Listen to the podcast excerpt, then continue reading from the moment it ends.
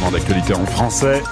Un accident de la route a fait six blessés hier dans le Morbihan. Six adolescents de 16 à 17 ans. Ça s'est passé hier matin très tôt à Crédin, à l'est de Pontivy. Tous étaient à bord d'une seule voiture avec une septième personne majeure au volant, Ninoc Louis. Le groupe revenait d'une soirée au Welcome, la discothèque de Crédin. Au lieu dit Kerué, sur la départementale 11, l'utilitaire a fait une sortie de route. Plusieurs passagers ont été éjectés de la voiture. Les six adolescents ont tous été pris en charge par les pompiers. Un d'entre eux a été héliporté jusqu'à l'hôpital Pontchaillou de Rennes dans un état grave.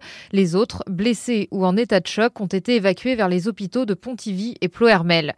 Le conducteur, seul majeur, il est âgé d'une vingtaine d'années, n'était plus sur place à l'arrivée des secours vers 6h45.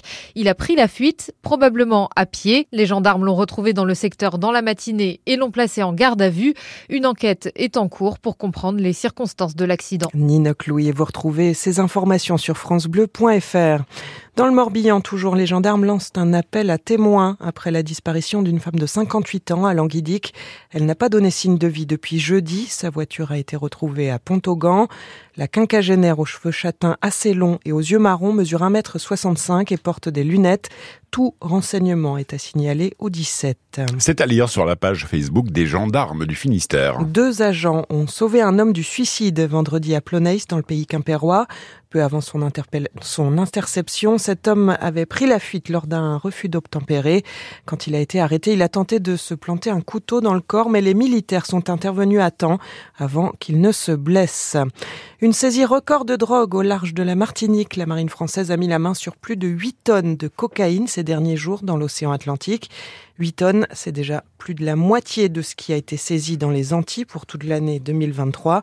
Huit personnes sont mises en examen pour trafic de stupéfiants en bande organisée et placées en détention provisoire.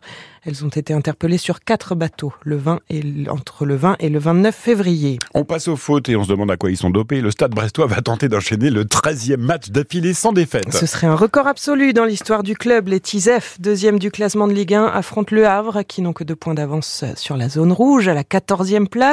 En cas de nouvelle victoire, Brest s'avancerait encore vers une, qualification en Coupe d'Europe la saison prochaine. Brest-Le Havre, c'est à 15h à suivre sur France Bleu Brésil. Et à 17h05, c'est un derby breton qui s'annonce. Lorient, barragiste, tentera de battre Rennes au Roison de Parc. En Ligue 2, Guingamp a fait match nul hier contre 3, aucun but. Concarneau était à Dunkerque, deux buts partout.